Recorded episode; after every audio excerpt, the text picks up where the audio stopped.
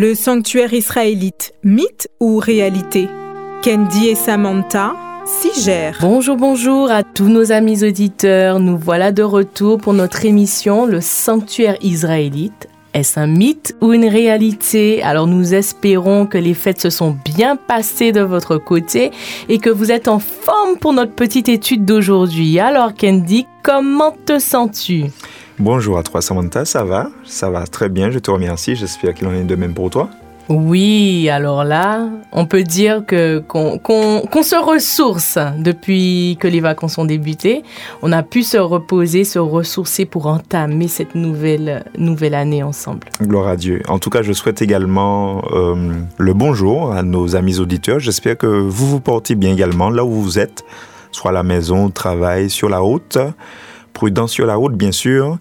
Et puis, euh, à celles et ceux peut-être qui sont couchés, à cause de la maladie ou quoi que ce soit, je souhaite vous encourager. Et puis également, alors que nous sommes en, ce début d'année de 2024, janvier est en train de commencer, tout juste de commencer, Vraiment, je souhaite à chacun de nos amis auditeurs tous les meilleurs vœux dans le Seigneur pour cette année 2024. Les choses paraissent compliquées, mais avec Jésus, nous avons déjà la victoire. Avec Jésus, nous sommes déjà plus que vainqueurs.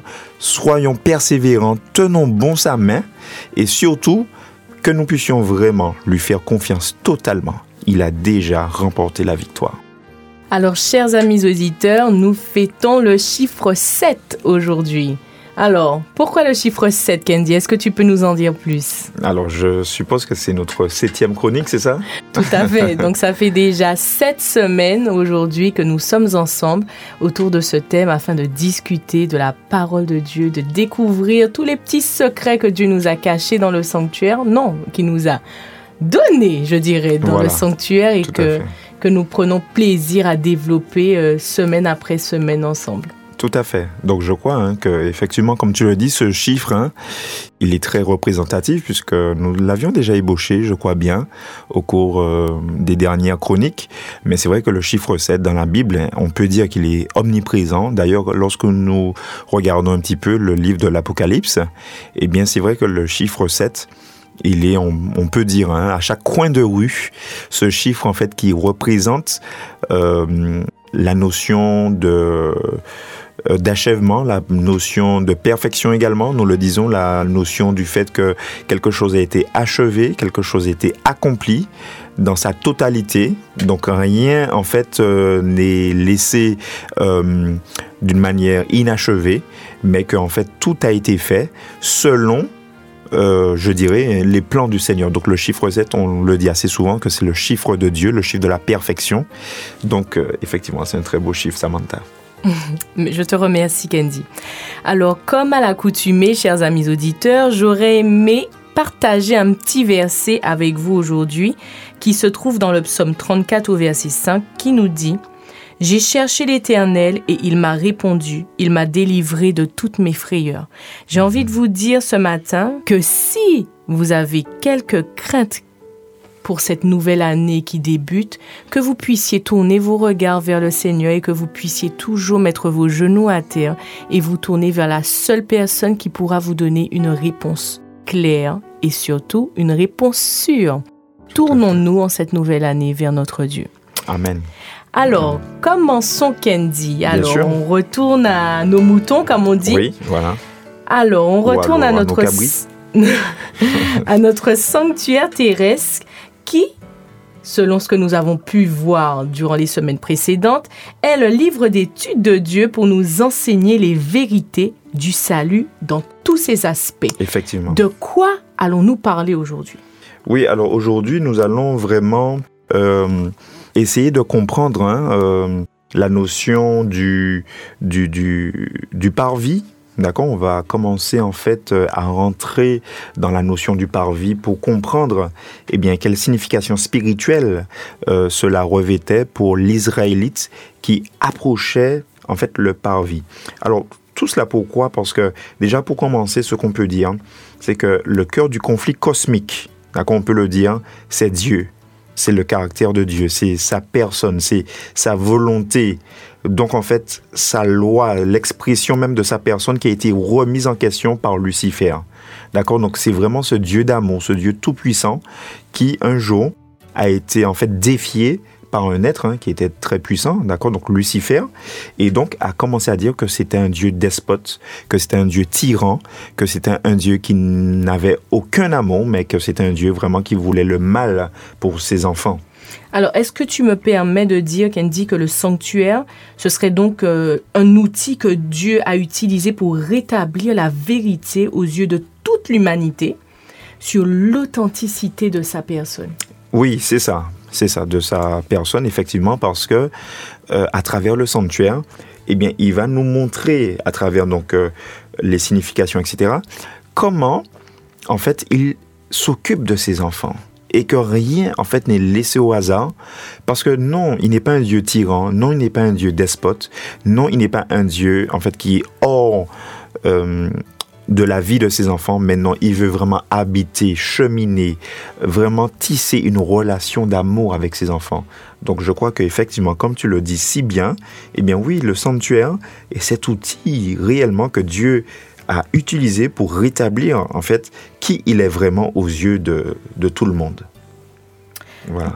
Donc, ce matin, nous allons voir ensemble la signification spirituelle de la tente d'assignation. Oui qui était cette tente d'assignation ou le tabernacle ou, Exactement. ou, sous, ou sanctuaire sous les différentes appellations qu'on lui a données, qui était l'habitation de Dieu lui-même dans le désert. Très bien. Donc qu'est-ce qu'on qu'est-ce qu'on peut en dire de cette tente d'assignation? Alors ce qui est intéressant déjà de noter, c'est que euh, fait intéressant, eh bien, le sanctuaire ne se retrouve pas uniquement dans l'Ancien Testament. D'accord C'est vrai qu'en général, on l'associe uniquement au Pentateuque ou alors les cinq premiers livres de la Bible. Donc, Genèse. On l'associe essentiellement au temps euh, où le sanctuaire a été érigé, Tout où à fait. ils étaient dans le désert. Voilà, donc Genèse, Exode, Lévitique, Nombre de Théonome. Donc au dehors de ça, on retrouve également le sanctuaire ailleurs et également dans le Nouveau Testament. D'accord? Donc si je vous dis sanctuaire Nouveau Testament, euh, alors je ne sais pas si vous percevez un petit peu. En tout cas, moi je vous dis l'épître aux Hébreux. D'accord? Dans l'épître aux Hébreux, eh bien, il y a une signification symbolique du culte mosaïque dans le tabernacle, d'accord?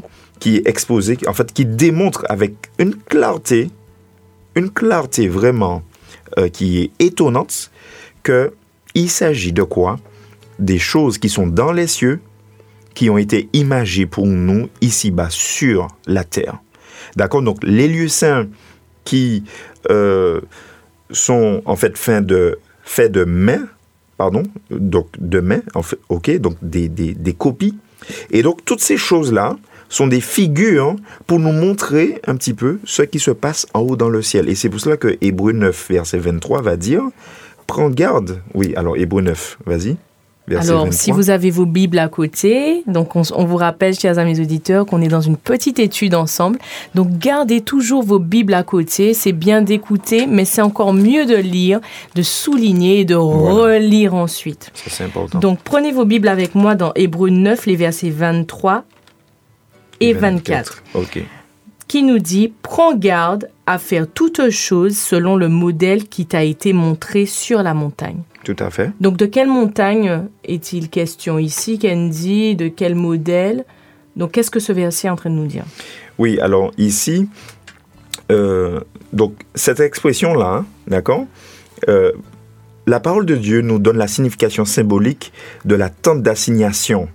D'accord? Ce, ce, ce sanctuaire qui, euh, alors on l'avait déjà vu, mais je vais quand même le redire, donc qui est érigé, enfin qui demeure, qui existe au ciel.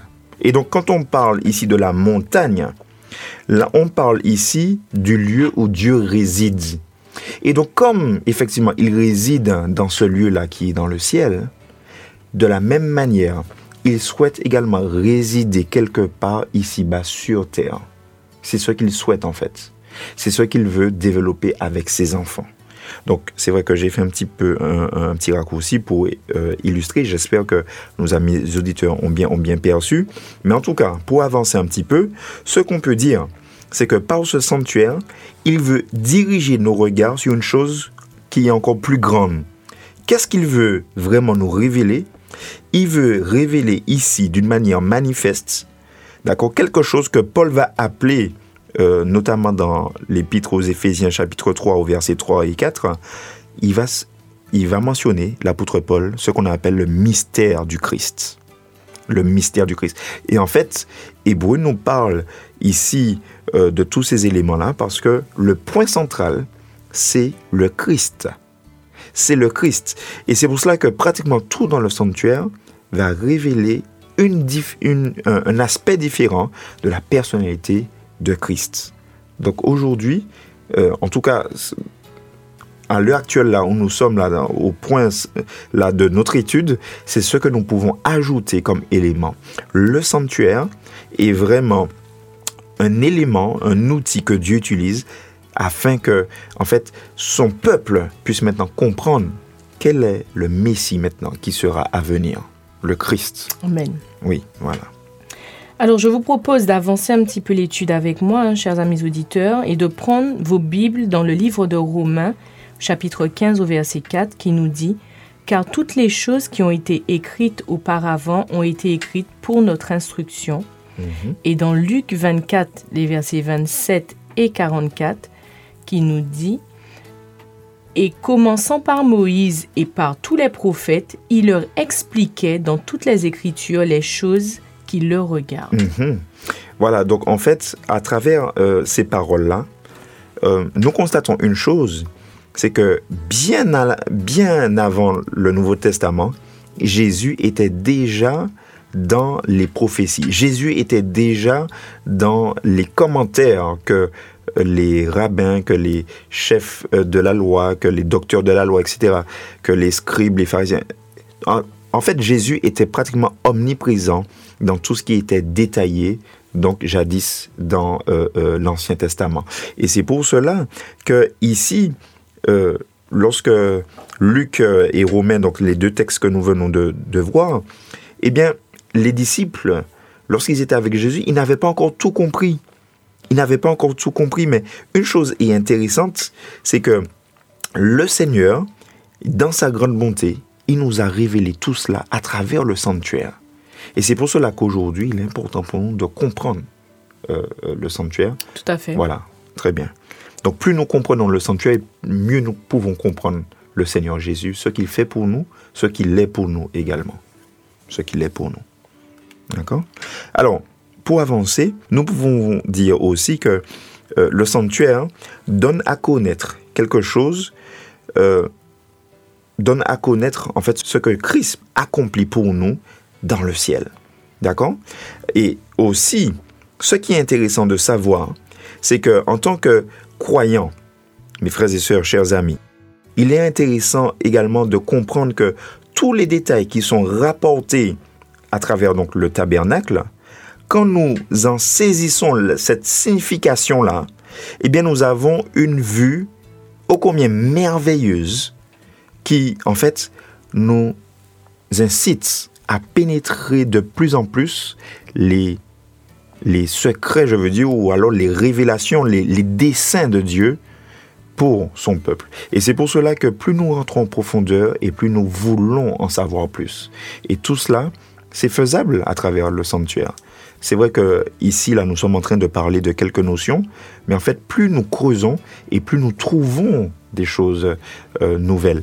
Et d'ailleurs, le Christ, il est aussi ainsi.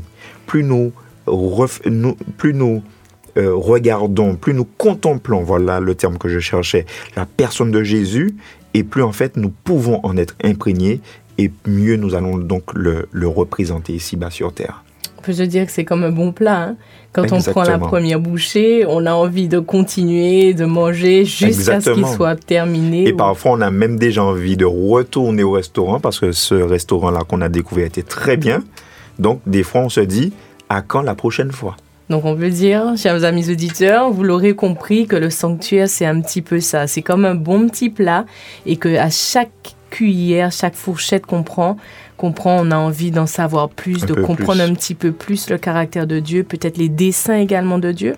Parce que comme Candy l'a dit si bien, tout, tout le sanctuaire ne parle que du caractère de Dieu, de, de ce qui se passe en haut dans le ciel et de tout ce que Dieu avait déjà prévu pour pouvoir sauver l'humanité, de pouvoir vous sauver, de pouvoir nous sauver. Et également de la personne de Jésus. Tout à fait. Oui. On peut dire que c'est christocentrique alors. Exactement, tout à fait. Christocentrique qui veut dire en fait centré sur le Christ. Christocentrique. D'accord. Alors, Candy, on essaie d'avancer parce que l'heure euh, ne nous attend pas. Voilà. Alors, parlons un petit peu du, du sanctuaire. On sait que c'était comme un kit. On en avait parlé la dernière fois, que c'était comme un, un, kit démontable qui, qui, à chaque fois que le peuple se déplaçait, qui pouvait être remonté plus ou moins facilement. Oui, en fait, tout avait été fait pour que, euh, effectivement, dans leur traversée du désert, que ce sanctuaire-là puisse en fait les accompagner. On peut se demander mais pourquoi? Pourquoi en fait Dieu n'a pas en fait imaginé un plan où le sanctuaire aurait été fixe? Avec des fondations, avec des murs en béton, avec euh, voilà des choses telles que par exemple le temple de Jérusalem. Pourquoi Parce que je pense que c'est parce qu'ils étaient nomades à l'époque, ils étaient amenés à bouger. Très bien, oui. Et que sûrement Dieu souhaitait qu'il soit toujours et qu'il réside toujours au milieu de son peuple. Ça, c'est la première chose. Très, très bien. Donc, effectivement, cette présence-là, à travers toutes les étapes donc qu'ils ont euh, suivies dans le désert, que ce, que ce soit en fait des étapes euh, difficiles ou alors des étapes euh, un peu plus joyeuses où voilà il y avait de la réjouissance et tout, eh bien il y avait toujours la présence du sanctuaire parmi eux. Donc ça c'est la première chose. Et surtout également, eh bien ils devaient comprendre que le sanctuaire était comme si vous voulez, on peut le dire ainsi, le centre de leur vie. C'est-à-dire qu'ils ne devaient pas, disons, se séparer du centre de leur vie, du centre de leur intérêt, de leur projet, etc. Vraiment, c'était, ça devait rester à leur, à leur pensée qu'il est démontable et remontable, tout simplement parce qu'en fait, on doit pouvoir marcher pas à pas dans toute notre vie avec ce sanctuaire. Et d'ailleurs, aujourd'hui, on peut le dire, nous sommes ce sanctuaire. Donc on ne peut pas se dire, bon allez, aujourd'hui j'ai fait ça, allez, demain on va voir si je peux faire avec. L'année dernière j'ai fait avec, allez, cette année je vais faire ça. Bon allez, euh, voilà, les, quelques années il y a de cela, bon voilà, j'ai été au pied du Seigneur, bon maintenant je peux me relâcher. Ou, vice ça. Non, c'est-à-dire que c'est en fait un processus constant où en fait je recherche la présence du Seigneur dans ma vie. Tout à fait. Alors tu nous dis, Candy, que c'était... Euh, c'était comme un kit, que c'était démontable. Mais on sait aussi que Dieu, c'est un Dieu de discipline, que chaque tribu avait leur place. On a pu voir ça dans les études précédentes. Et on savait que chaque tribu avait leur responsabilité. Est-ce qu'il y avait une tribu qui était responsable du démontage peut-être de la tente? Tout à fait. Alors, cette tribu, effectivement, nous avions ébauché cela euh, précédemment. Donc, effectivement, c'est les Lévites. Et pourquoi les Lévites? Donc, je fais une petite parenthèse. Parce que souvenons-nous de, de, l'épisode du veau d'or. Alors que tout le peuple était en fait, donc euh, je n'ai pas relevé le texte, mais cela est, est, vérifiable dans le livre de l'Exode, d'accord? Donc, lorsque tout le peuple, entre guillemets, avait apostasié, que tout le monde s'était tourné vers le veau d'or, il y avait une tribu qui avait refusé de se souiller à cette apostasie. Et il se trouve que c'était la, la tribu de Lévi. Donc, effectivement, les Lévites, ce sont ceux qui ont gardé leur sainteté, leur pureté, leur piété. Et donc, euh, le Seigneur, suite à cet événement, a dit qu'il se réserve les Lévites pour son service. Et c'est pour cela, effectivement, que donc les Lévites, eh bien, c'était eux qui s'occupaient du sanctuaire. Il y en avait, donc, ils étaient répartis en trois, en trois clans. D'accord? Donc il y avait les Kéatites, les Gershonites et les Mérarites. Et en fait, chacune de ces euh, trois euh, parties, de ces trois clans, chacun de ces trois clans avait une tâche bien précise dans le montage, le démontage donc euh, du, du, sanctuaire. Donc on dit, Candy, que Dieu désire résider au, milieu de son peuple. Et je me rappelle que tu expliquais que chaque tribu se plaçait d'une manière spécifique autour du sanctuaire. Donc on mhm. a les Lévites qui déplaçaient le sanctuaire. Voilà. Comment cela se passait-il lorsqu'ils arrivaient à un nouveau lieu de, résidence? Très bien. Alors dans chaque nouveau lieu de, du, du campement, qu'est-ce qui se passait? On commençait, on commençait par dresser le tabernacle. Donc en fait, on peut dire que le tabernacle, pardon, que le sanctuaire, eh bien que c'était la fondation du campement. Non, ce n'est pas les tentes qui venaient d'abord, puis le sanctuaire. Au contraire, d'abord le sanctuaire, puis ensuite tout le peuple campait tout autour, selon ce que nous avions expliqué la dernière fois ou la fois précédente, où il y avait donc euh, toutes les distances à respecter, où d'accord il y avait vraiment euh, cet espace d'accord qui était donc réservé. Euh, donc bon, je vais pas rentrer à nouveau dans les détails, mais on se souvient un petit peu de ce que nous avions expliqué. Donc la première étape, c'était le tabernacle qui était dressé D'accord Et puis ensuite, donc, euh, euh, les, les, différentes tribus venaient donc s'ajouter tout autour. OK Alors, pour, pour, compléter un petit peu ce que je dis, on peut aussi rajouter le fait que euh, la maison, donc l'enceinte même du tabernacle, était composée donc il y avait plusieurs composantes, on ne va pas rentrer dans les, dans les détails ce matin, mais simplement pour dire que pourquoi en fait c'était la première étape, Bien sûr, parce que toutes les étapes, toutes les composantes du tabernacle, d'accord, représentaient un type du Christ. Et d'autre part, d'autre part, non seulement euh, donc bon, je vais quand même mentionner euh, certains aspects. Donc les haies, donc ça c'est les euh, parois qui composaient donc les murs, les tapis aussi les voiles. Donc tout ça représente quoi? Un type du Christ, comme je l'ai dit. Mais d'autre part, d'accord, ces éléments-là également représentent un type des rachetés. D'accord? Donc, ce qui veut dire que lorsque nous considérons ces éléments-là, il y a un ensemble qui se forme. Il y a en fait la maison de Dieu qui prend forme. Ce qui veut dire que Christ et les rachetés qui s'imbriquent les uns aux autres, c'est-à-dire que nous formons un seul et même corps. D'ailleurs, la Bible dit dans le Nouveau Testament que Christ est la tête du corps et que nous sommes les membres. Voilà. Tout à fait. Tout à fait. Alors, y a-t-il une analogie entre la création et le sanctuaire? Oui, alors, effectivement, nous pouvons faire euh, cette, euh, cette analogie, hein, bien sûr. Euh, déjà, lorsqu'on regarde comment le, le, la Bible a commencé dans Genèse chapitre 1, verset 1er, donc bien sûr, nous, nous, nous, savons, au commencement, Dieu créa les cieux et la terre. Bien sûr, cette, cette œuvre de la création était admirable. D'accord? Et donc, avec quelques mots, on peut dire, nous constatons que la terre a existé. D'accord? La terre a été créée. En un chapitre, ou on peut dire un, voire même deux chapitres, on a la création du monde.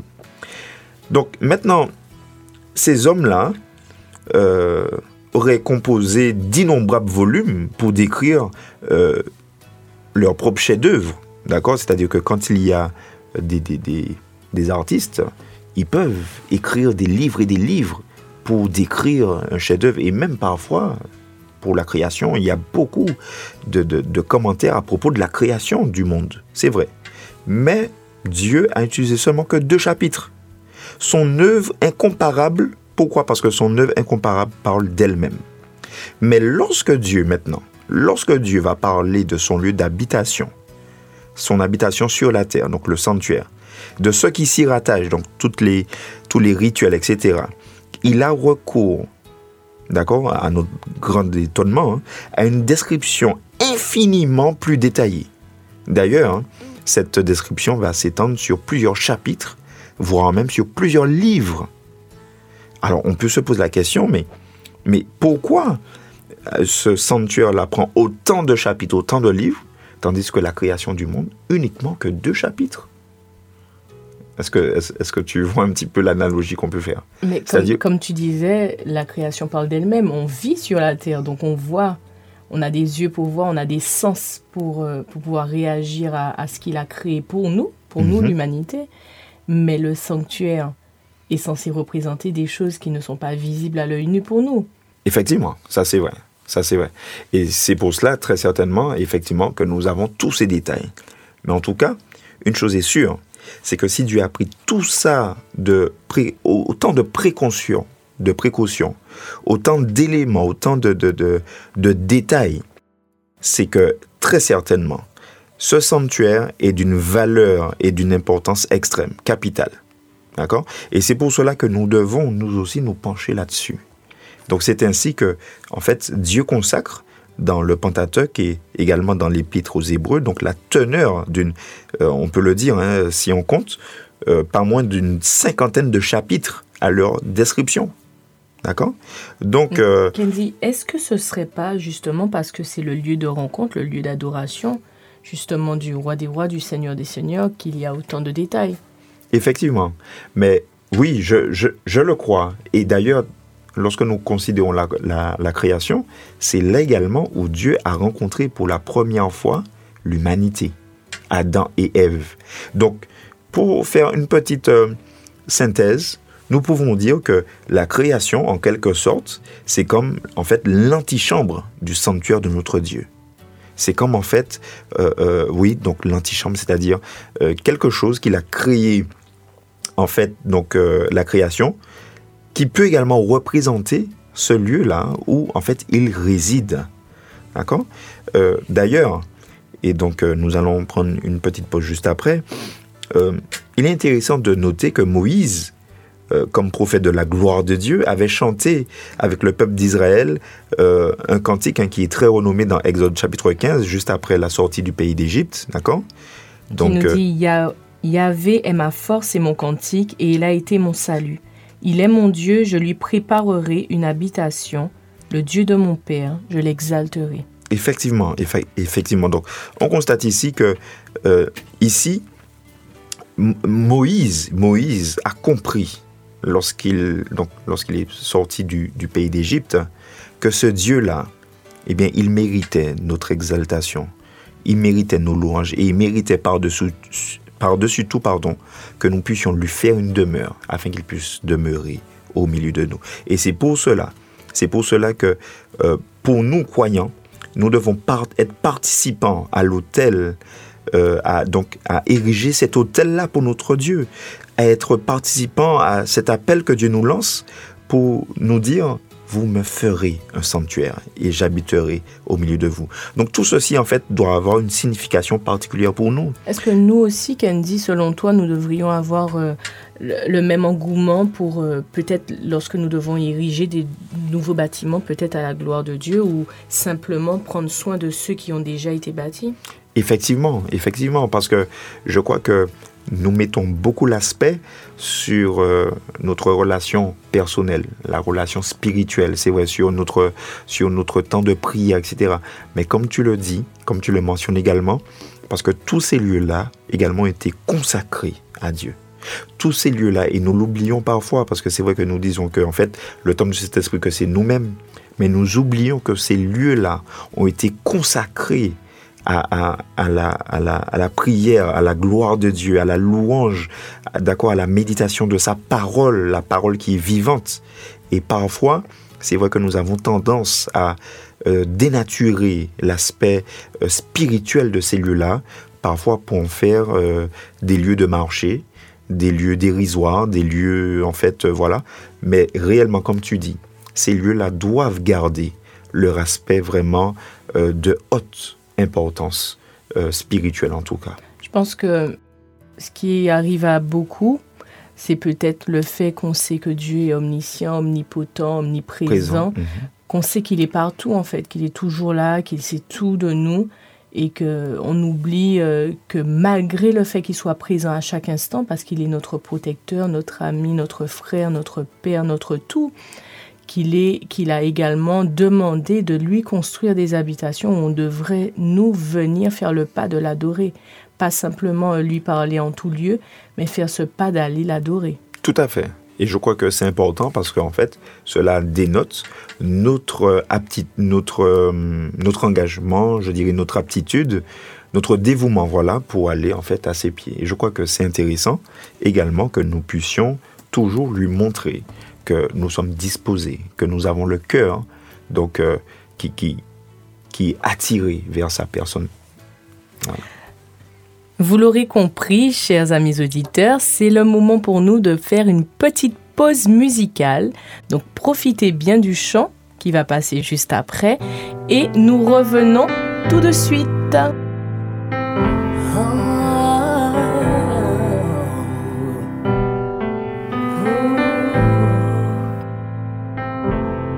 Espérance FM. Vous êtes au cœur de l'espoir.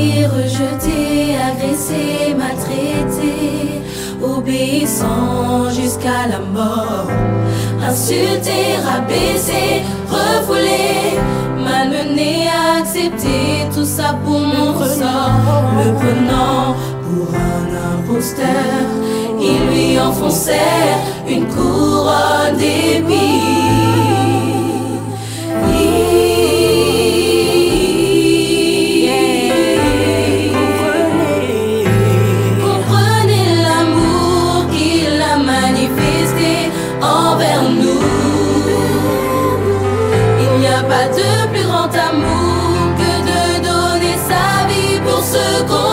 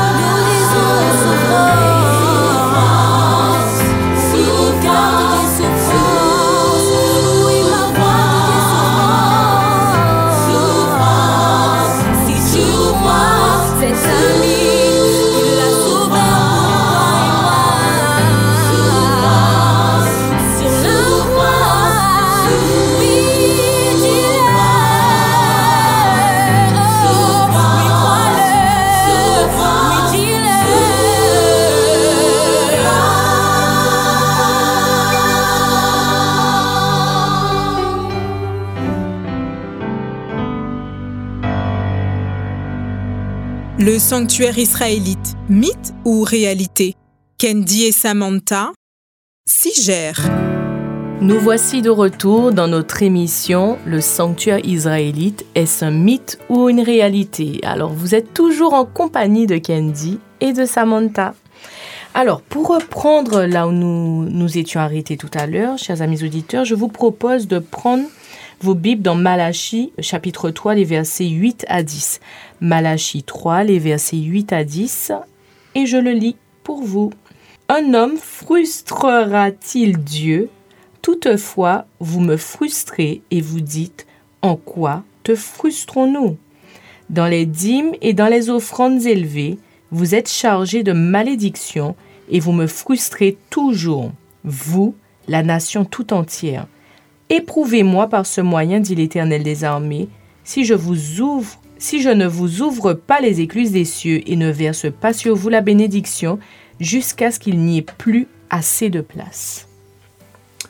Oui, alors effectivement, comme tu dis, ça peut vraiment euh, résumer effectivement euh, l'importance que nous apportons à tout ce qui a attrait euh, pour notre Dieu. Parce que c'est vrai que parfois, eh bien, nous avons tendance à, sans même parfois le savoir, hein, mais nous avons tendance et effectivement à peut-être tromper Dieu dans notre approche, peut-être lui donner les restes, peut-être lui donner quelque chose qui n'est pas en fait selon ses standards divins, lui donner des choses vraiment au rabais, des choses peut-être euh, avec euh, une certaine euh, une certaine en fait des choses dérisoires, je dirais.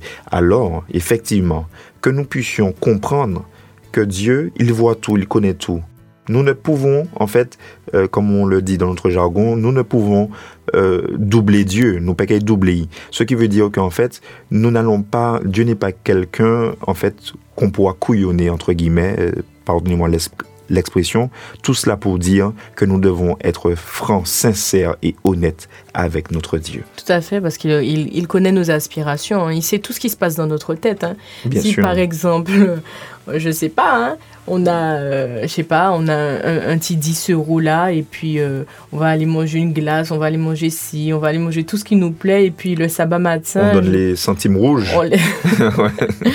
tout à fait. Voilà, voilà. Dieu connaît toutes choses. C'est vrai que si c'est tout ce que nous possédons, c'est sûr qu'il acceptera de bon, de bon cœur, de voilà. avec. Euh, enfin, de, très très bon cœur. Bien sûr. Mais euh, si, euh, si nous nous laissons toujours les restes, les restes, les restes pour lui, voilà. on peut passer par des moments difficiles où, on n'arrive pas à joindre les deux bouts.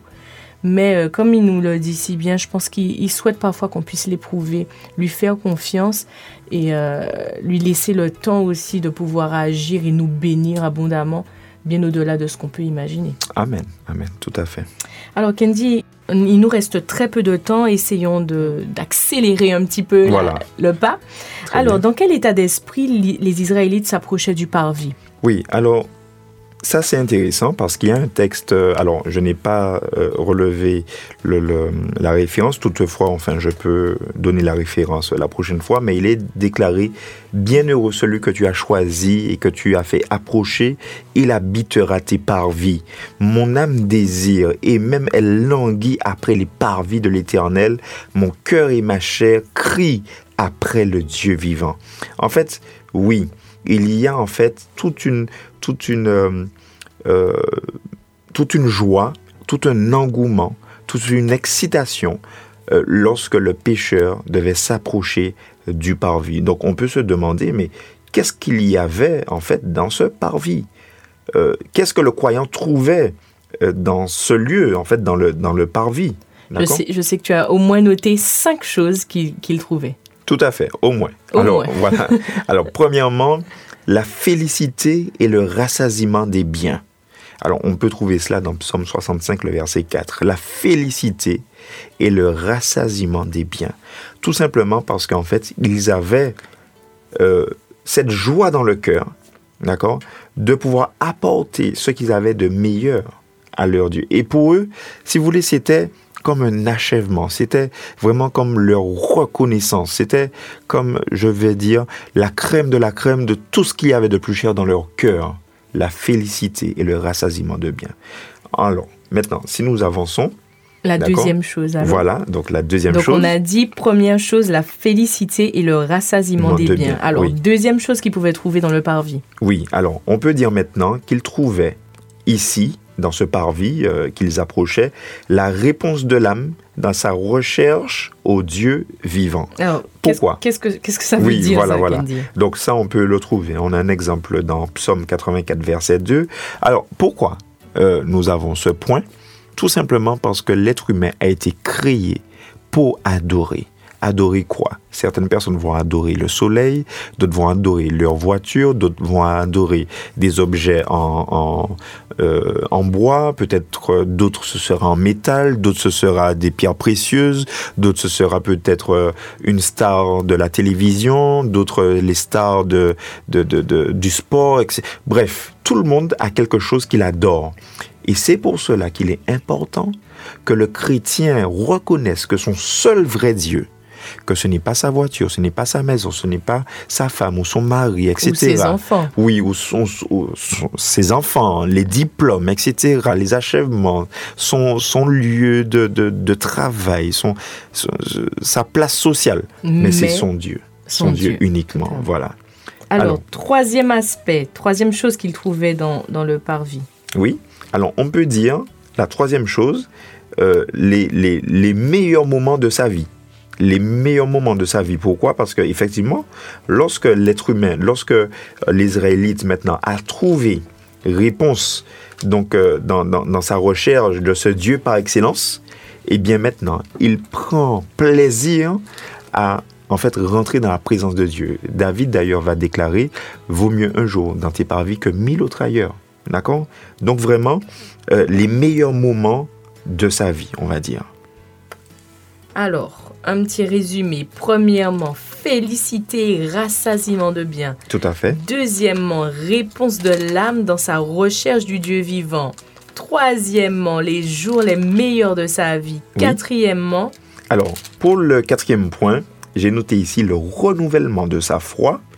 Pourquoi? Parce que une fois que la foi, mes frères et sœurs, chers amis, il faut le comprendre, une fois que la foi d'un individu prend de l'ampleur, eh bien, sa vie également s'épanouit. C'est comme une fleur. Une fleur qui a du mal à produire de la sève, elle sera vouée à diminuer. Si effectivement nous disons que la foi est importante pour le chrétien, d'ailleurs, on l'entend si bien tout le temps, j'ai la foi, j'ai la foi, je ne perds pas la foi, etc. On parle tout le temps de foi à tort et à travers. Disons-nous une chose, c'est que très souvent notre vie n'est pas assez épanouie quand nous n'avons pas la foi dans notre Dieu. Notre vie, en fait, a du mal à prendre un certain essor, un certain envol. Pourquoi? Parce que, très certainement, notre foi est au, est au plus bas. Mais ces Israélites-là, en vivant, en voyant, en touchant toutes ces choses-là dans le sanctuaire, on peut dire qu'il y avait un renouvellement constant de leur foi. Et donc, leur vie donc en était épanouie. Alors, dernier point. Quel était le dernier aspect qu'il trouvait dans le parvis? Alors, le dernier aspect, on va dire l'offrande à Dieu, l'offrande à Dieu, mais aussi l'adoration. Alors, l'offrande à Dieu, euh, j'entends au moins deux choses par cela. Déjà, premièrement, le, pardon des péchés, d'accord? Donc, euh, effectivement, donc il y avait l'animal qui était apporté pour être sûr que, effectivement, lorsque l'acte était fait, que j'étais pardonné, d'accord? Mais aussi, donc là maintenant, je peux dormir sur mes deux oreilles. Quels sont ceux qui parfois n'arrivent pas à trouver le sommeil parce qu'ils ont la conscience lourde? Et ça, c'est compliqué. C'est compliqué, mes frères et sœurs. C'est pour cela qu'il est important de comprendre ce point-là. Mais aussi, mais aussi, là, par exemple, nous sommes en début d'année. Quels sont ceux qui ont déjà pris le temps de se poser la question qu'est-ce que je vais offrir à Dieu comme prémisse en ce début d'année? Voilà. Alors, Donc- Candy, nous arrivons au terme de notre émission d'aujourd'hui. Donc, si tu voulais que les auditeurs puissent se rappeler de quelque chose aujourd'hui, ce serait quoi? Alors, moi, je dirais que euh, le désir ardent euh, de l'Israélite, euh, en tout cas celui qui était pieux, vraiment, était de, de- de trouver sa place, entre guillemets, dans ce lieu. Donc là, on a vraiment ébauché le parvis. Euh, Les prochaines fois, on va donc rentrer un peu plus en profondeur. Mais c'est important de comprendre que D'ailleurs, plusieurs ces jours-ci, nous allons donc nous entrons dans le livre des psaumes, dans la leçon de l'école du sabbat. il est important de noter que les, les chantres des psaumes étaient profondément émus lorsqu'ils se lorsqu'ils se euh, souvenaient, lorsqu'ils étaient en fait dans le, dans le parvis. Et c'est là en fait que commençait la félicité des croyants. D'accord? Pourquoi? Parce que c'est comme si en fait ils se trouvaient, ils se retrouvaient devant la face de Dieu. Et c'est là en fait qu'ils apportaient les offrandes, pas devant le sacrificateur qui était humain comme eux-mêmes, mais devant Dieu lui-même. Et tout cela dans la louange des chantres qui étaient là, donc les Lévites, d'accord, qui étaient des chantres en fait, qui était là pour accompagner l'adoration, qui était là pour accompagner tous ces rituels. Mes frères et sœurs, je crois qu'un jour, nous serons également dans cette félicité éternelle. Nous serons dans cette atmosphère où en fait nous allons euh, communier dans, dans, dans, dans une adoration parfaite à notre Dieu. Alors que nous puissions réellement, en ce jour, en ces jours que nous avons, ces jours de paix, ces jours où nous pouvons encore être libres d'adorer, eh bien, comme nous le voyons ici dans ces exemples à travers la vie des Israélites dans le sanctuaire, eh bien, en prendre un exemple pour ne pas tourner notre adoration hebdomadaire, donc je parle le fait d'aller à l'église, comme quelque chose qui est déjà acquis, comme quelque chose qui est en fait rabaissé, mais que nous puissions réellement comprendre que nous nous trouvons dans la présence de notre Seigneur Dieu Tout-Puissant. Voilà. Nous voici arrivés au terme de notre émission, Candy. Nous allons devoir vous quitter, l'émission s'achève. Nous sommes aussi tristes que vous parce que nous avions prévu beaucoup plus de choses euh, pour, pour cette étude d'aujourd'hui, mais euh, nous aurons le temps ensemble de, de, de revenir dessus la semaine prochaine. Mais nous espérons que cette étude vous a plu, que vous avez pu comprendre le message que nous avons essayé de faire passer aujourd'hui que vous avez pu comprendre les, différents versets et surtout comprendre euh, le parvis et euh, tous ces messages merveilleux que Dieu a pour nous à travers ce sanctuaire. Donc Candy, je te donne déjà rendez-vous euh, la semaine prochaine, si, Dieu, si Dieu le veut, pour notre prochaine chronique ensemble. Voilà. Mais en tout cas, chers frères et sœurs, chers amis, chers auditeurs, que Dieu vous bénisse en ce début d'année. Nous réitérons nos voeux les plus chers pour chacun d'entre vous en cette euh, nouvelle année 2024 et que le Seigneur soit notre rocher, qu'il soit notre guide, qu'il soit notre boussole, notre appui, notre, euh, notre tout en fait, notre tout, et que nous puissions par sa grâce continuer à cheminer, cheminer vers la vie éternelle. Que Dieu vous bénisse et à très bientôt. À très bientôt, bye bye. Bonne journée. C'était le sanctuaire israélite, mythe ou réalité? Candy et Samantha gère 100% d'espérance sur Espérance FM. Espérance FM.